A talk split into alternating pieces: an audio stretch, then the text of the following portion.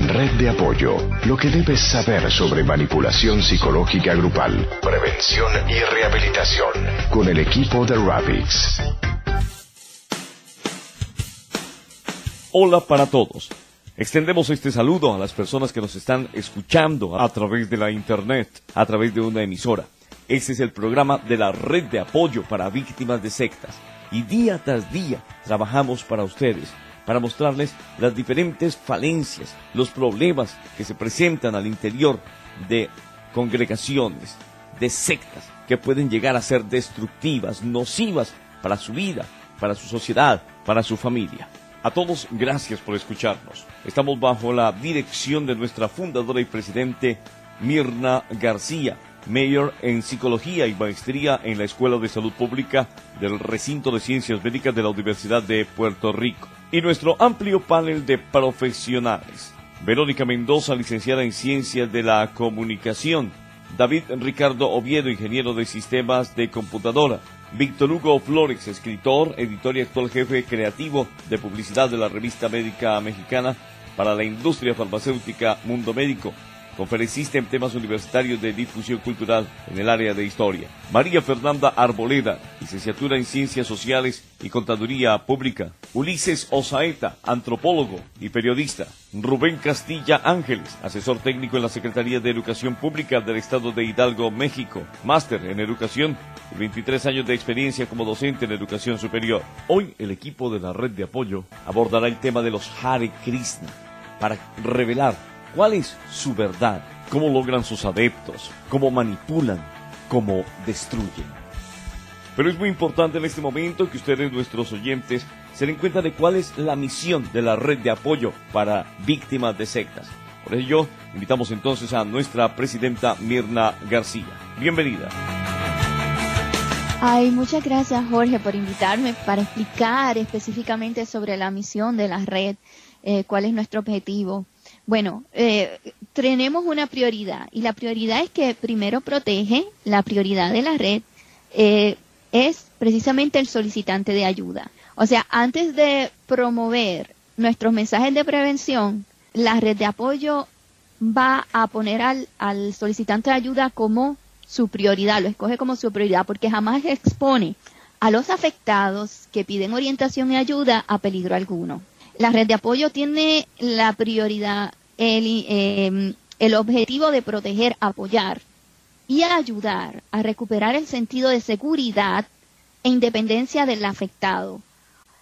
Tiene el objetivo de ayudar a identificar hábitos disfuncionales en estas personas y respuestas maladaptativas que hayan sido inducidas en estas personas sin que se den cuenta orienta a estas personas para que sepan defenderse de las técnicas mentales o psicológicas que utilizan estos líderes, los líderes de estos grupos, estos directores, a través de expresiones, de sus expresiones, de gestos que utilizan, ya sean agresivos o, de gusto o de agrado, conceptos que mencionan ellos y técnicas de manipulación y coerción esa es la prioridad, la prioridad es la persona.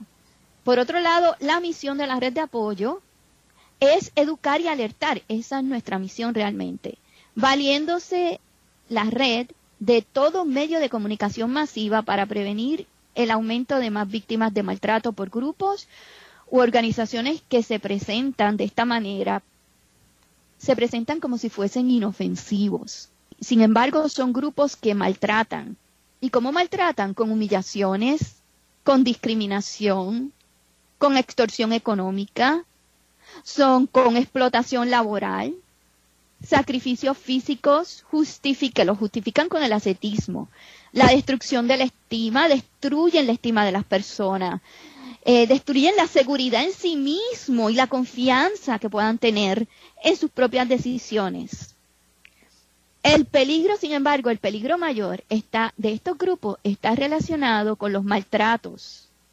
Con los maltratos que lo que hacen es que desenlazan una serie de daños que terminan desarrollando lamentablemente diversos trastornos mentales.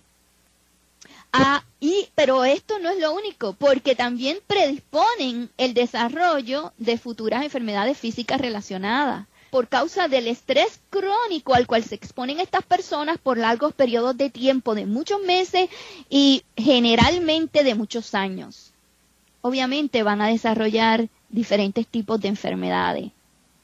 Por eso, la red de apoyo se presenta para ofrecer esperanza y está formada por profesionales comprometidos y compadecidos que extienden sus brazos para ayudar, para apoyar y para rescatar a los afectados por estos grupos que se valen de técnicas de persuasión coercitiva para manipularles la voluntad y someterlos al capricho y al maltrato de estos estafadores de la fe que se presentan ante el público como, si buscaran precisamente el bienestar y la salud.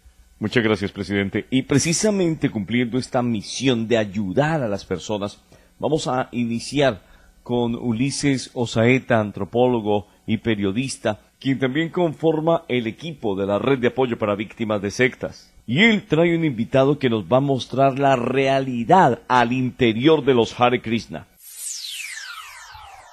Red de Apoyo, Información, Orientación, Prevención Social contra la manipulación psicológica grupal.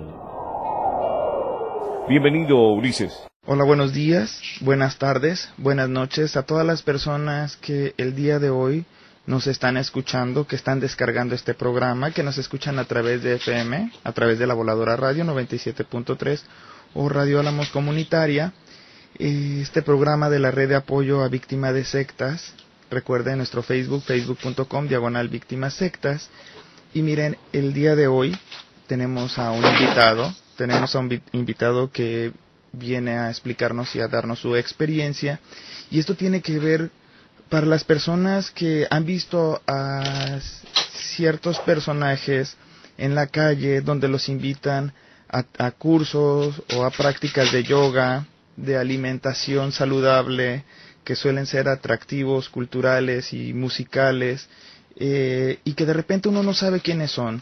Me estoy refiriendo a los Hare Krishnas y de repente uno no sabe quiénes son, los ve completamente diferentes y se siente atraído por esta nueva experiencia cultural. Una vez adentro, pues reciben las personas que van llegando, que se registran a estos lugares, pues reciben un trato amable, pero poco a poco este grupo les va provocando dependencia, sentimientos de culpa e imperfección, junto con un lavado de cerebros. Y sobre todo esto vamos a estar platicando con Eddie. Él es un joven que perteneció a esta agrupación por 20 años, 20 años. Él fue uno de los iniciadores de los Hare Krishnas en el Perú.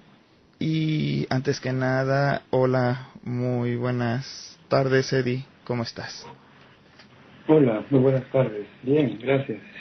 En el programa voy a estar acompañado por nuestra presidenta de Red de Apoyo, Mirna García, su servidor Ulises Osaeta y Eddie. Ah, cuando, ¿Qué fue lo que a ti te atrajo este, de este grupo cuando joven eh, lo, te los encontraste por primera vez? ¿Cómo fue ese contacto? Bueno, a mí siempre me interesaba, desde que recuerdo mucho la cultura oriental, las culturas antiguas en general. Y leí algunos libros sobre cosas de budismo o de la cultura andina, cosas así, ¿no? Y en, en mi hogar, un hermano mío había comprado libros dos libros de Hare Krishna, uno que se llamaba Volver a Nacer y otro era el Bhagavad Gita. Entonces los había ya un poco, todavía no los había leído completamente, pero eh, así tenía el deseo de conocer un lugar, ¿no? Donde aprender estas cosas orientales. Y un día llegaron, llegaron a mis manos unas invitaciones con una dirección de Hare Krishna y asistí y escuché la conferencia y se hablaba de reencarnación, de vegetarianismo, cosas que me interesaban mucho. y así fui eh, metiéndome en eso muy entusiastamente, muy feliz de conocer estas cosas. Eh, los, Hare, los Hare Krishnas tienen señalamientos de ser una secta destructiva porque aíslan a los individuos, a los adeptos, los separan de las familias y, y es difícil de que una vez adentro los jóvenes regresen con sus padres. Usualmente esto se da más, al parecer, con jóvenes. Es cierto estos señalamientos que muchos expertos en, sectas destructivas eh, comentan. Sí, yo considero que son ciertas, ¿no? mi propia experiencia me, me, lo demuestra, porque uno al irse metiendo más y aceptando eh, las enseñanzas que ellos dan, eh, va internalizando ciertas reglas o conductas, ¿no? Por decir, uno ya aprende que todo este mundo es material, que nada vale, ¿no? Entonces ve las relaciones familiares como relaciones corporales nada más, ¿no? Ilusorias, ¿no? Y entonces la, y la única relación que, que, sirve es la, la, relación espiritual con un maestro, con un Dios, ¿no? Y, y que crea un, una, un, una escala de valores distinta, ¿no? ¿Tú dejaste a tu familia? Claro, como, como muchos, ¿no? Yo eh, cuando conocí poco a poco y fui yendo más frecuentemente, luego ya me quedaba algunos fines de semana y luego ya cuando me inicio se me, me, voy con, una, en con un grupo de, otros miembros a abrir un templo en una provincia fuera de Lima. Ahí estuve seis meses, entonces ya eso hizo que me aleje definitivamente de la familia. Porque es otra táctica que se usa mucho en el Hare Krishna, es mandarte a otra ciudad. Ah, entonces, entonces eso es efectivo para desvincularte más rápido de la familia, ¿no? Y uno como es joven, pues a quien no le gusta viajar, conocer, ¿no? también se juega mucho con eso. ¿Qué te decían cuando tú te querías comunicar o cuando tenías la necesidad de comunicarte con tu familia? No, eso era visto como una debilidad, es algo, es una ilusión, ¿no? Es una relación material, porque incluso cuando yo estuve en esa provincia, mi padre sufrió un paro cardíaco. Y mi mamá llamó a, mi madre, ¿no? Llamó a informarme. Y me quedé pensando si debía volver a Lima a visitar, ¿no? A ver qué hago. Y recuerdo que el líder del grupo, el que estaba a cargo, me, me, decía, no, pero eso es maya, eso es ilusión, ¿no? Acá estás sirviendo a Dios, allá es, ¿qué puedes hacer? No vas a hacer nada, ¿no? Y entonces, recuerdo que no, no vine, pues, no, ya vine después, como dos meses después, tres meses después, cuando vine por algo del grupo, no porque vine a ver a mi padre, ¿no? Eh, llega, ¿Llegas en verdad a olvidarte de todo o siempre está esa sensación de que extrañas a tu familia, de que extrañas tu entorno, sin embargo quisieras dar la impresión de, de que eso no te está afectando, de que estás llegando a lo que ellos llaman un estado de espiritualidad alta, eh, o siempre se está viviendo con esa sensación de infelicidad por haberte aislado. No, eh, hay muchas cosas, ¿no? Eh, por ejemplo, una cosa que se usa mucho es la juventud. Como son varios jóvenes reunidos juntos, es un, ambiente jovial, alegre, de mucha y como se hacen muchas cosas, ¿no? Un poco aventureras también, como salir a vender a los buses, viajar, ¿no? O, o fiestas, o se va a mendigar víveres a los mercados. Entonces hay mucha adrenalina también, ¿no? hay muchas actividades entusiasmantes, ¿no? Para un joven y conocer nueva gente, ¿no? Y hacer muchas cosas, ¿no? Que generalmente a veces en los hogares uno está pues solo a veces, ¿no? O aburrido, o muy monótono, ¿no? En cambio, esa adrenalina de estar siempre haciendo algo eh, es cautivante y te gusta, te, te atrae mucho, ¿no? Sí. y al mismo tiempo es alabada, o sea, cuando alguien no va a ver a su familia y está muy metido ahí, eso es alabado, pues no eres un, un gran devoto, ¿no? O sea, has entendido, estás avanzando, ¿no? Entonces se juntan muchas cosas, ¿no? Y, y también mm, hay arte, ¿no? Se, usa el arte, la música, la pintura. O sea, es un lugar atractivo para un joven, muy atractivo. O sea, lo que quieres decir es que te distrajeron y te convertiste como que ignorabas o no estabas consciente de que estabas dejando a tus seres queridos abandonados. Te envolviste con lo que te atraía del mundo. Bueno, es una etapa, a mí me parece que es una etapa normal en todo joven el querer salir ¿no? de su hogar, querer experimentar, conocer, ¿no? Entonces, eso es atractivo para cualquier joven. Y si hay otros jóvenes como tú y también hay mucho entusiasmo y se están haciendo muchas cosas, entonces es muy atractivo, definitivamente. Sí, entonces la indiferencia. Claro, o sea, eh, eso luego cuando ya empiezas el, adoctrinamiento, cuando empieza el adoctrinamiento de enseñarte cosas, entonces ahí aprendes que la relación material de tu familia es, es la cárcel, es el mundo material, ¿no? Es algo bajo, algo caído, ¿no? Que tienes que elevarte sobre eso y la familia es cárcel. Claro, la familia. O sea, es como algo malo. Por supuesto, ahí, allá te enseñan que el mundo material es una cárcel. Malo. Entonces, claro, algo malo, ¿no? Y, y las relaciones corporales, como hijos, padres, eso es simplemente material, ¿no? Malo también. claro, malo. Y que eh, has tenido muchas vidas. ¿Y cuántos padres habrás tenido? ¿Cuántas familias habrás tenido? Eso es no importante. Algo pasajero, no importante, temporal, ¿no? Y la relación, y la relación con el líder, con el gurú. Ah, él es el salvador, ¿no? El gurú es el salvador, es el es lo máximo, es Dios en la tierra, ¿no? En los libros que uno lee, que uno hace allá, que uno estudia, sí. Se, sí, se, se, se, enseña que, que el maestro espiritual es lo máximo, ¿no? es como Dios en la tierra, y, que, y que a través, solamente a través de Él puedes, puedes este, avanzar en la espiritualidad, ¿no? sin su bendición, sin su gracia, no tienes nada. Y te postras ante su foto en la mañana, siempre ves al maestro que tienes que venerar.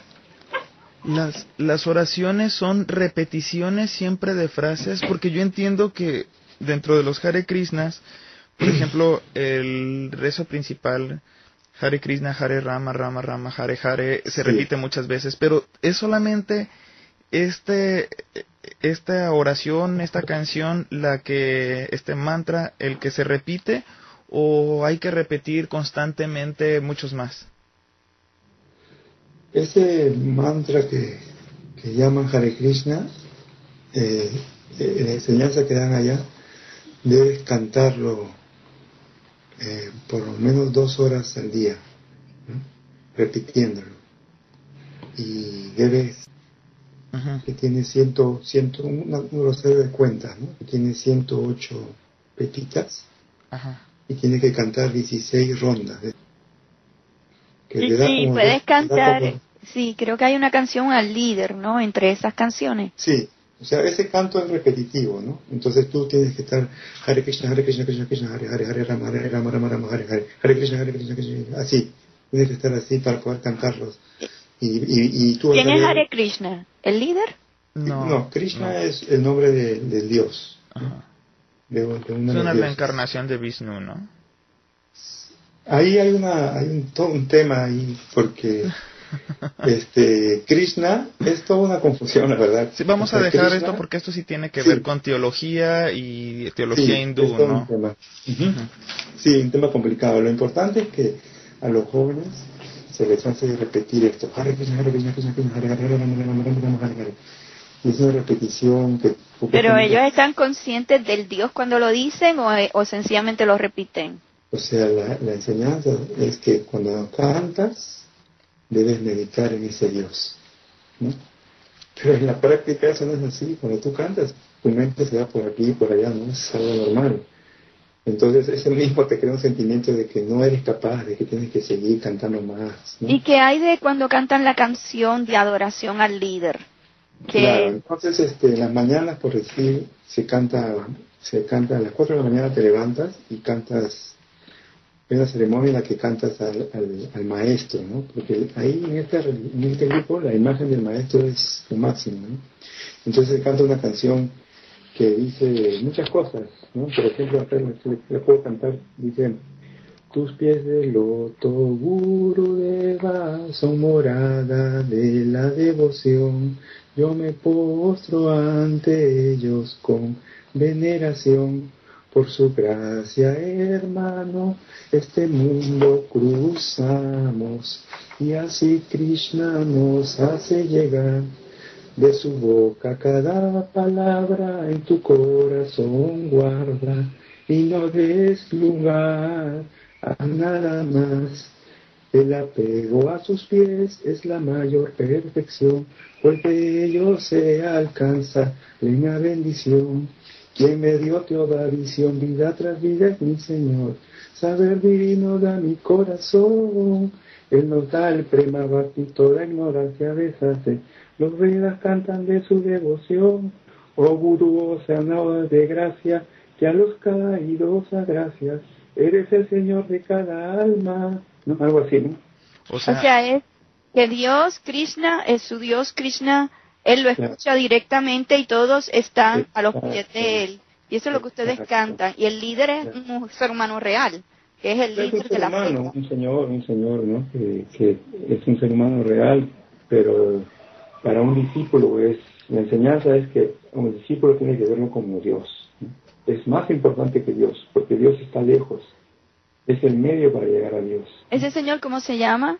Que vive acá. Él, se llama Ulrich Harlan, es alemán. Y dentro del grupo se llama Paramadveiti. ¿Reside dónde? Él viaja por varios países del mundo, ¿no? Y tiene comunidades en distintos lugares. Está en cada lugar cuatro días, cinco días. o sea, terminan ustedes adorándolo a él. claro, en la práctica termino adorándolo para él, a él, porque cuando haces servicio a Dios, trabajas gratis para el grupo de él, para la organización o la institución que él tiene. ¿Y él es persona buena? Es, una, es una persona como cualquier persona con virtudes y defectos, pero a mí me parece que él está engañando a las personas porque les está hablando de, de un mundo espiritual o de espiritualidad, pero en la práctica está usando el trabajo de ellos y su fondo, su dinero y todo para él hacer su grupo. Justamente, Eddie, era lo que te iba a preguntar. Una vez que aíslan a los individuos, una vez que aíslan a los jóvenes, de sus familias, los concentran en ciertas comunas o comunidades donde ahí viven con miembros de la misma organización. Sin embargo, el aislarlos es para que tengan un crecimiento espiritual o para ponerlos a trabajar en pro del líder. Claro, o sea, allá se hace servicio, ¿no? O sea, se trabaja gratis para el grupo y eso es considerado servicio. Algunos atienden restaurantes, otros atienden tiendas, otros eh, trabajan limpiando, otros venden libros en los buses y así diferentes actividades. ¿no? ¿Y el dinero generado? Y el dinero se, se usa para las actividades ¿no? de, de que se alquileres o pago ¿no? del lugar. ¿Y nada va al líder? Sí, también, o sea, él, él, él también pone dinero, trae dinero de otros lados, pone donde hace falta. ¿Pero él no recibe dinero de eso? Él maneja, yo lo conozco y él maneja eh, tarjetas bancarias, ¿no? ¿Cuánto tiene en esos fondos? ¿Cómo lo maneja? Eso nadie sabe, solo lo sabe él y muy cercano, ¿no? Mm. Entonces, por decir, este, acá en Lima se hacen festivales donde vienen de varios países de Sudamérica y en esos festivales se cobra 80 dólares, 70 dólares por, por, miembro, ¿no? y se, yo sé que se colecta mucho dinero, incluso me han contado que en otros últimos festivales él se lleva 8 mil dólares, 9 mil dólares, 10 mil dólares, ¿no? Sí. Y supuestamente es para hacer eh, labor de prédica en otro lugar. Creo que eso es poquito, 8 mil, porque estamos hablando que está cobrando como si fuera un cantante. Bueno, eso es acá en Perú, ¿no? Porque la moneda quizás también al cambio no da mucho, pero quizás en otros lados. Pero en realidad lo peor es que es la vida de jóvenes que se va en esto, ¿no?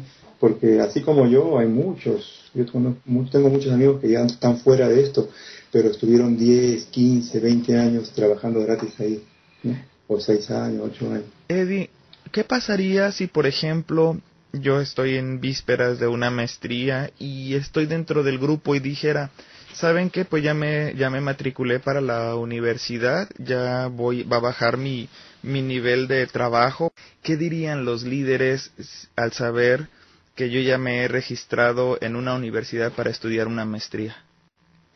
Al, muchos dejan carreras por... Eso es lo general, que dejen la carrera. Eso es lo más común, ¿no? o simplemente tienen, no pueden, algunos deciden no y se van a sus casas y no, ya no participan más, o participan muy poco. Pero cuando vives en el grupo es, generalmente tienes que dejar, ¿no? Entonces sus vidas no valen nada, sus ilusiones, sus metas y destruyen su ser. Es lo que puedes decir, su ego, sus deseos, sus necesidades. Claro, uno existe... en, un engaño, ¿no? Uno viene en un engaño porque este, tienes por un lado la idea de una espiritualidad, ¿no? Y, algo así, pero eh, después pasa el tiempo y te das cuenta que es un engaño nada más, porque este maestro que supuestamente es tu salvador, tu guía, no es un verdadero amigo al final, ¿no? Es solamente tu amigo mientras tú le estés sirviendo, mientras tú estés yendo en sus propósitos. Pero tan pronto tengas una, una duda o difieras de, de su visión, ya no eres amigo, ¿no? Al contrario, te vuelves enemigo. Eddie, eh, muchos jóvenes ven al líder como un padre y el mismo líder, el propio gurú, se hace llamar como un padre, ¿no? Para los miembros. Sin embargo, ha, habido, ha habido muchos, bueno, ha habido suicidio, suicidios de jóvenes en diferentes puntos y específicamente en el grupo en el que tú estabas eh, también se suicidó una joven. Eh, es normal que haya estos sentimientos suicidas. ¿Por qué pasa? Estoy hablando de, la joven que se aventó del Hotel Sheraton.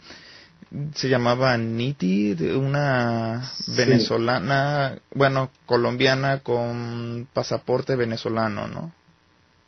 Sí, es, Sí, este, hubo, hubo ese caso hace el 30 de mayo ¿no? de este año. Ajá. Ella se lanzó desde el Sheraton y en el Facebook de ella eh, pone cosas, pone citas de, de, estos gurús, ¿no? Una de ellas, por ejemplo, dice que los sentimientos son superficiales, que no, que lo importante es servir a Dios, ¿no? Y esa es la doctrina, ¿no? Claro, la doctrina es eso, es negarte a ti y servir a Dios, ¿no? Entonces, yo pienso que sí, que hay mucho, mucho influenciado en las creencias, porque para mucha gente quizá no lo ve así porque ellos creen que es como una religión, como otras religiones, ¿no? Que vas de vez en cuando, que vas un domingo, o vas a misa, ¿no? Pero ella vivía dentro del templo, trabajaba dentro del templo, ¿no?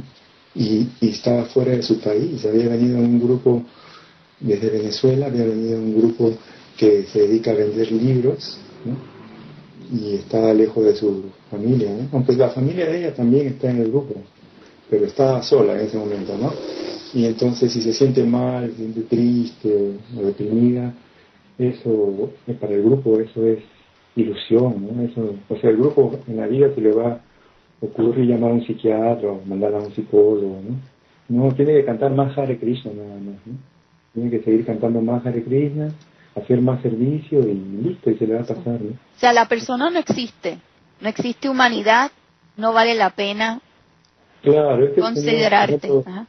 claro, por ejemplo, este señor, yo recuerdo mi experiencia, no yo puedo hablar por mi experiencia porque a esta jovencita no, no, no conocían realmente, pero por ejemplo, en este señor, yo recuerdo cuando yo estaba en el grupo, yo trabajaba para él y todo muy feliz, ¿no?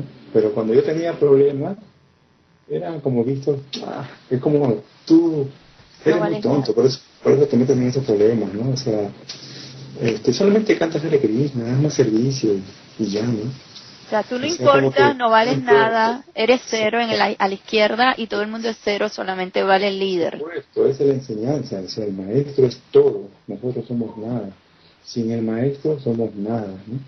y cualquier cualidad que yo tenga es gracias al maestro. Entonces la muchacha pensaba, ¿para qué voy a vivir si valgo nada? ¿Para qué voy a vivir si lo que hago es sufrir? Porque necesito que me satisfagan necesidades y no existen.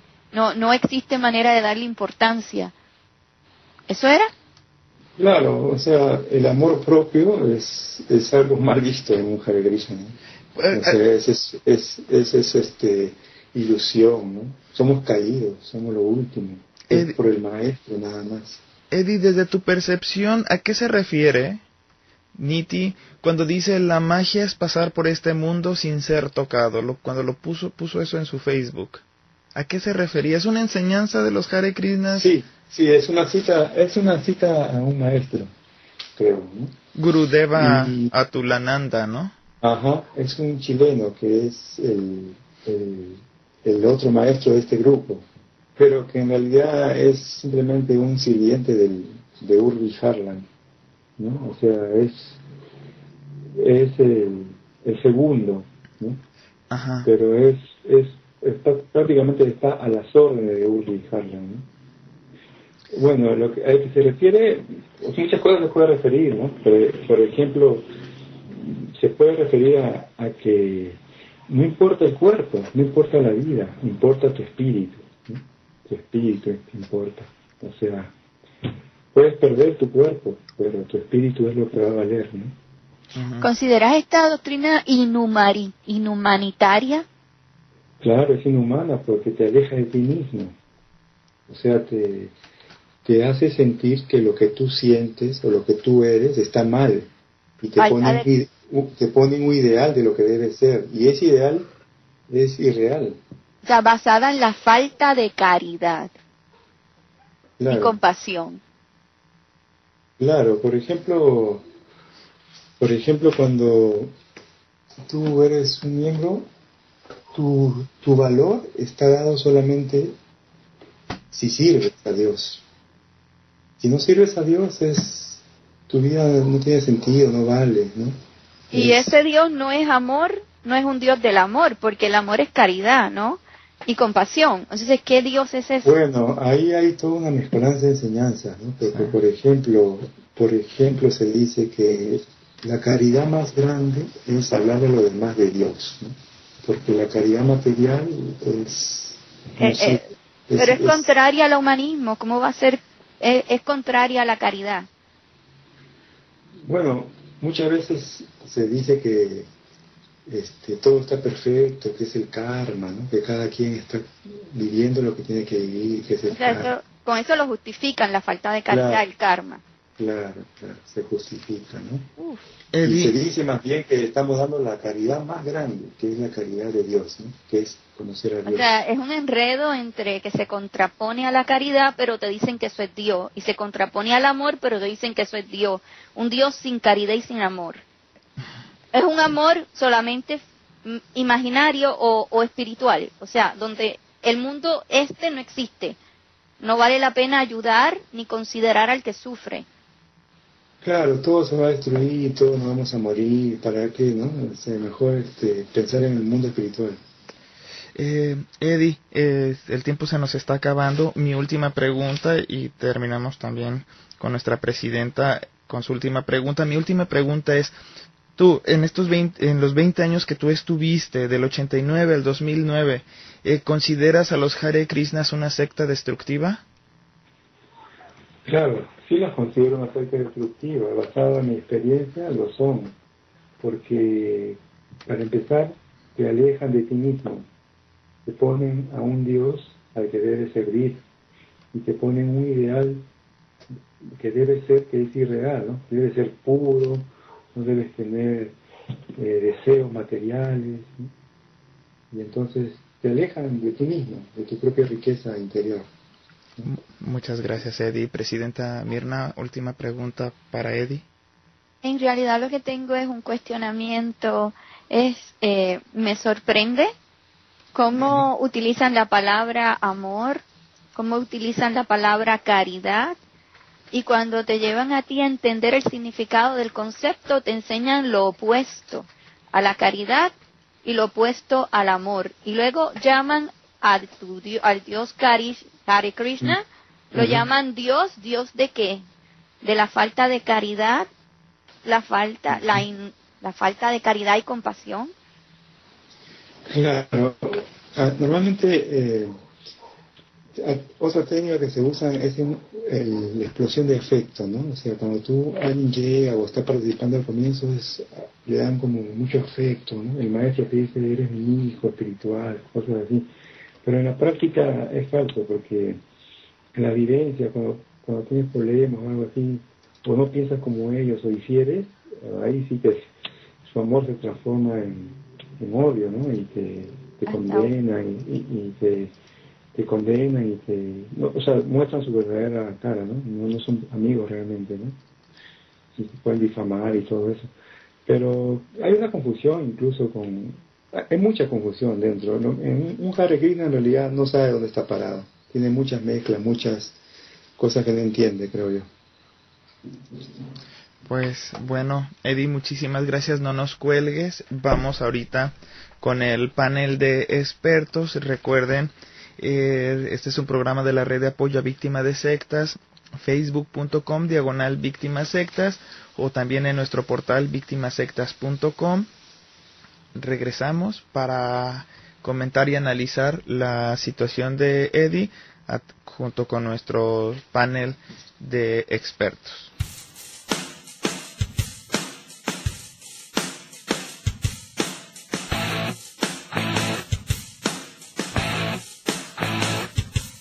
Red de apoyo para víctimas de sectas, que brinda información y rehabilitación del sectarismo destructivo.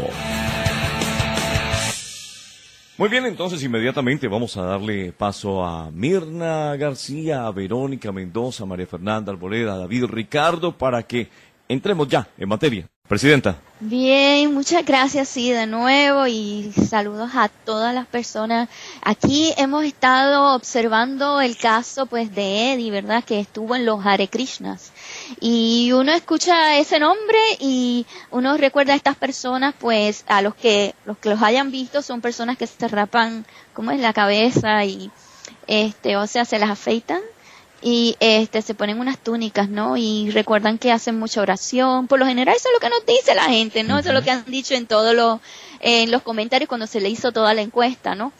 Bueno, pero Hare Krishnas tiene que tener algún significado. Hare significa Hare tiene un significado, ¿verdad? En el sánscrito de ellos, en el hinduismo, dentro es lo que significa es que arrebata el amor y la mente de Krishna. Krishna es una diosa hindúa, un dios hindú, perdón, un dios hindú.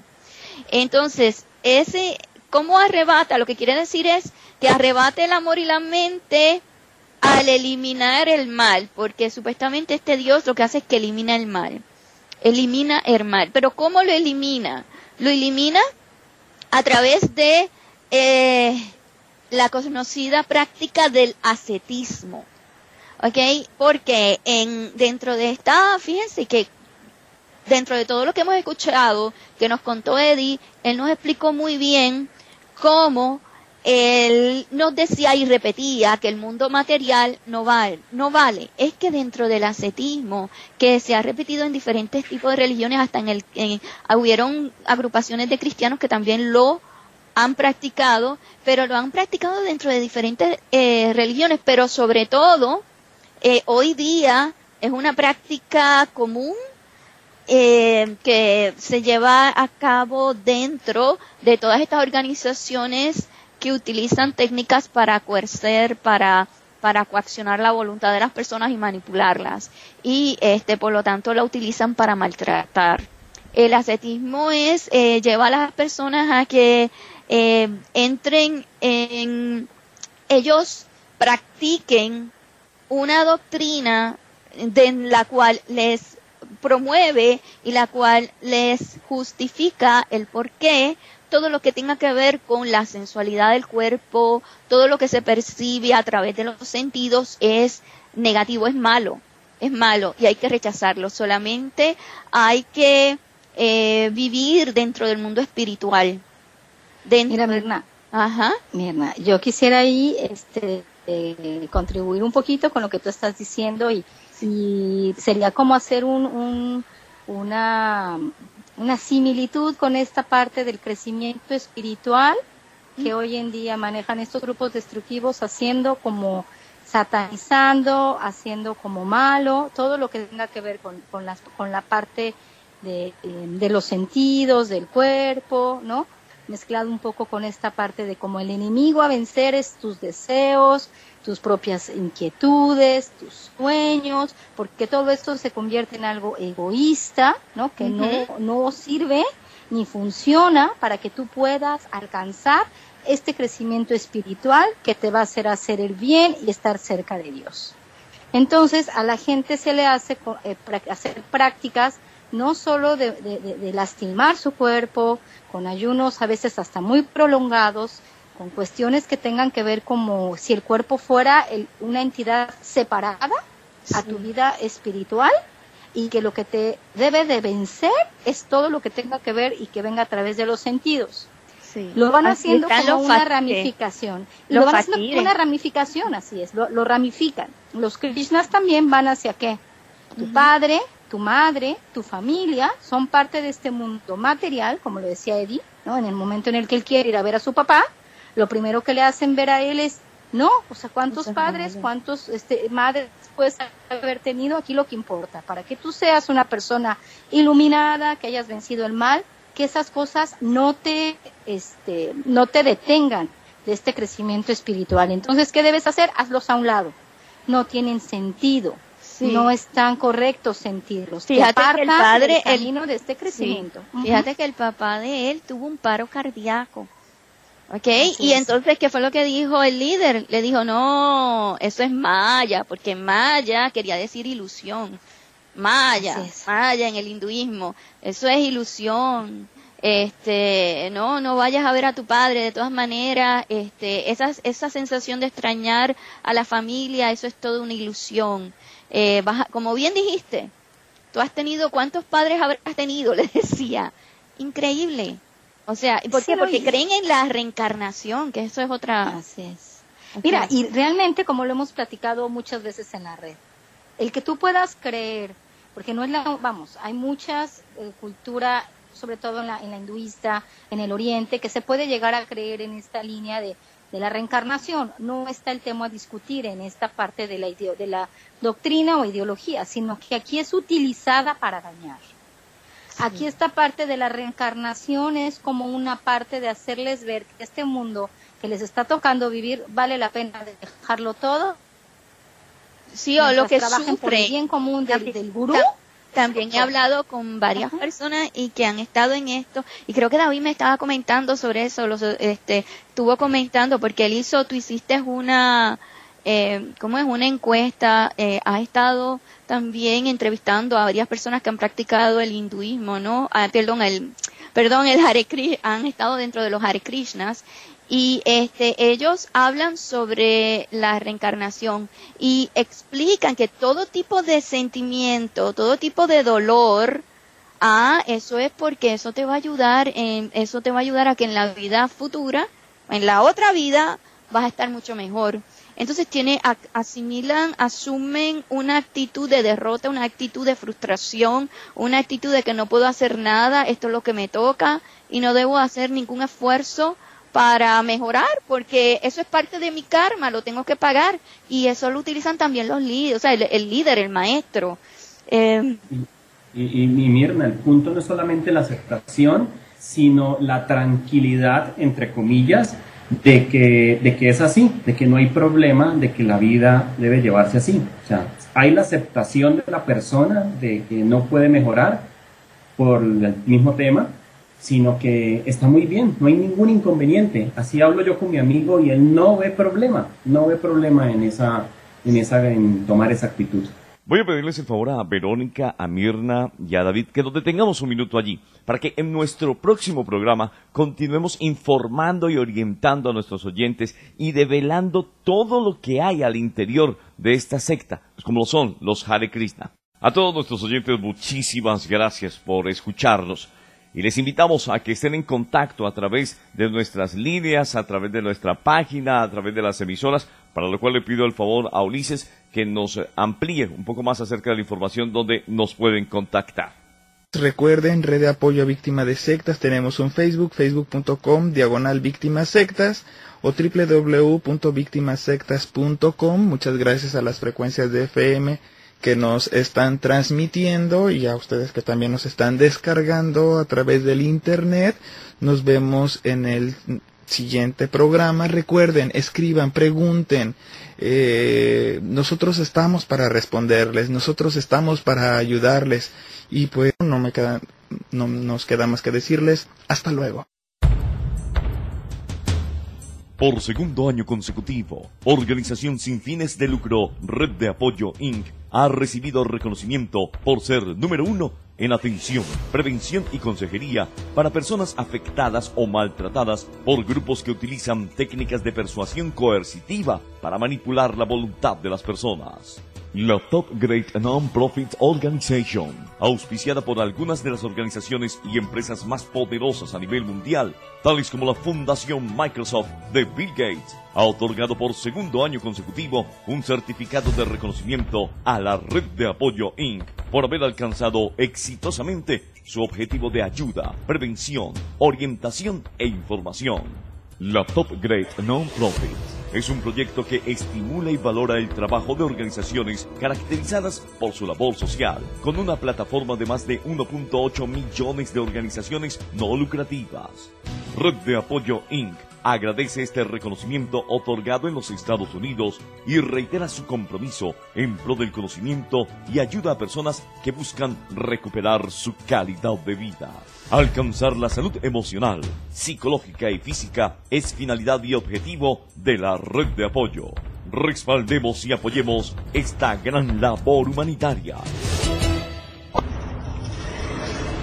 Red de apoyo para víctimas de sectas te invita a sintonizarnos.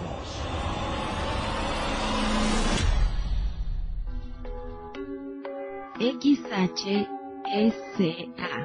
La Voladora Radio. XH Ameca Meca La Voladora 97.3 FM La Voladora Radio. La Voladora Radio Comunitaria. Transmitiendo desde sus estudios y oficinas. Ubicadas en San Francisco número 70 Barrio Panoaya, Colonia Centro, Amecameca de Juárez. Estado de México. Somos miembros de la Asociación Mundial de Radios Comunitarias y de la Red de Radios Comunitarias de México. Somos adherentes de la otra campaña, La Voladora Radio. Un proyecto de la Voladora Comunicación. Asociación Civil. 97 La Voladora Radio. Yo soy esta radio desde Navojoa para el mundo a través de la red del Internet Radio Suprema, la radio que marca la diferencia.